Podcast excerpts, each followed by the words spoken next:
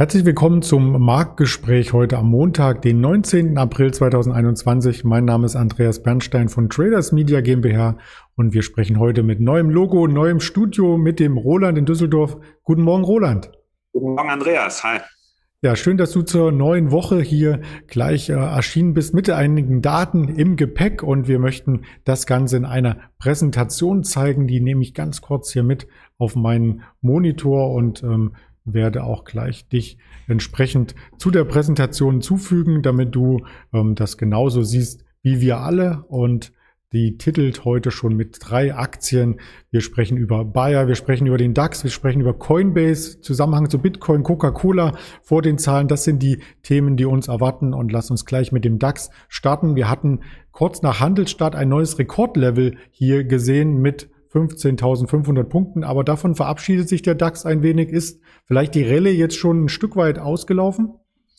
Hm, der Trend sieht ja eigentlich noch in Ordnung aus. Äh, Freitag war ja auch ein ganz fester Tag. Ähm, nachbörslich oder Späthandel ging es ja weiter nach oben. Ja, wir sehen diese dicke weiße Kerze. Ist eigentlich ein äh, bullisches Zeichen, würde ich so äh, deuten. Aber natürlich wird es immer schwieriger ähm, zu sehen oder Investitionen herauszufinden, äh, wo man neues Geld oder Geld umschichtet, wo man das überhaupt noch hinpacken kann, wenn man nämlich auf der Suche nach unterbewerteten Aktien ist. Da gibt es eigentlich nicht mehr viele. Ja, das stimmt. Das ist auch schon das Stichwort quasi als Übergang für ähm, die Perlen, die wir noch brauchen. Also wir blicken auf die Nachzügler und die Nachzügler sind im DAX äh, vor allem bei denen zu finden, die mit negativen Meldungen im letzten halben Jahr aufwarteten. Und da fällt mir als erstes die Bayer ein. Genau, die haben heute ähm, den DAX punktemäßig doch deutlich nach oben gepusht. Äh, prozentual sind die 1% im Plus. Ähm, ist natürlich so ein Wert, der die letzten, nicht nur erst seit Corona, sondern auch schon seit zwei Jahren, äh, seit der Monsanto-Übernahme eigentlich zu kämpfen hat mit den Sammelklagen. Und hat natürlich dazu geführt, dass der Kurs eher so eine Enttäuschung war oder die Aktie von der Seite aus. Allerdings hat Bayer auch äh, immer Dividende gezahlt, auch natürlich äh, weniger in den letzten Jahren als äh, vor der Monsanto-Übernahme, aber äh, das sind jetzt Ende des Monats zwei Euro äh, angepeilt, die sie ausschütten. Und das entspricht bei dem äh, Aktienkurs eine Dividendenrendite von 3,7 Prozent. Und ich glaube, von der Seite gucken doch schon der eine oder andere vielleicht auf die Bayer und investiert da. Ja, das könnte natürlich sein, dass es deswegen ein bisschen zu Umschichtungen kommt, raus aus den Werten, die in letzter Zeit gut gelaufen sind und rein in die Werte, die hier, wie gesagt, die Nachzügler sind. Ähm, rein und raus war auch das Thema beim Bitcoin. Wenn man sich das anschaut, am Wochenende gab es hier herbe Kursrückschläge von 15 Prozent zwischenzeitlich nach dem Rekordhoch an der letzten Woche Mittwochs, wo auch das Coinbase IPO veröffentlicht wurde, fragt man sich natürlich, was ist aus Coinbase geworden?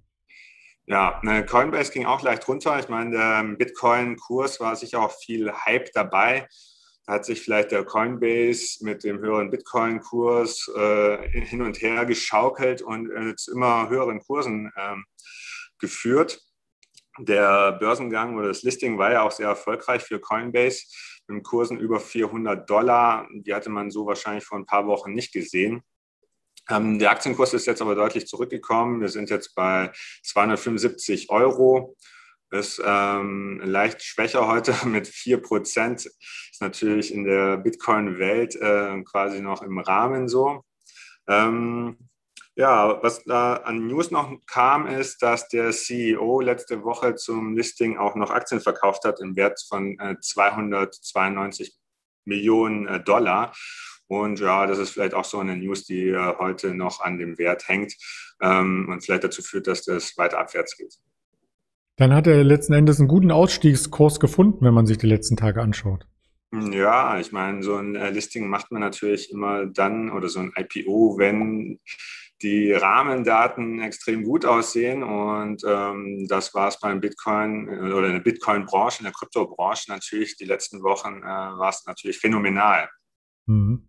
Wer dazu mehr Informationen erhalten möchte, ist eingeladen, das Video mit dem Henry, was wir produziert hatten für das Wochenende, was am Samstag über den Kanal veröffentlicht wurde, noch einmal anzuschauen, denn da sind wir auch auf die Gefahren bei Coinbase und beim Bitcoin eingegangen. Gefahren sieht man nicht, wenn man nach vorne schaut, was uns heute noch erwartet. Wirtschaftsdaten gibt es keine am Nachmittag aus den USA, wohl aber die Fortsetzung der Quartalssaison und da wartet ein Unternehmen auf, was wir sicherlich alle aus dem täglichen Bereich kennen, Coca-Cola.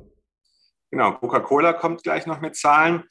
Äh, wären spannend im Hinblick dessen, dass ähm, Coca-Cola ja jetzt in dem letzten Jahr auch nicht wirklich äh, auf den Stand vor Corona ähm, gekommen ist, kurstechnisch.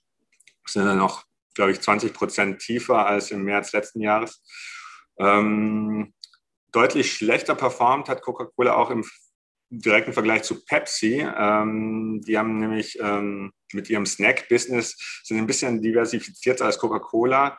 Ähm, wahrscheinlich äh, werden die Snacks halt doch auf der Couch gegessen und das ist natürlich äh, Corona-konform.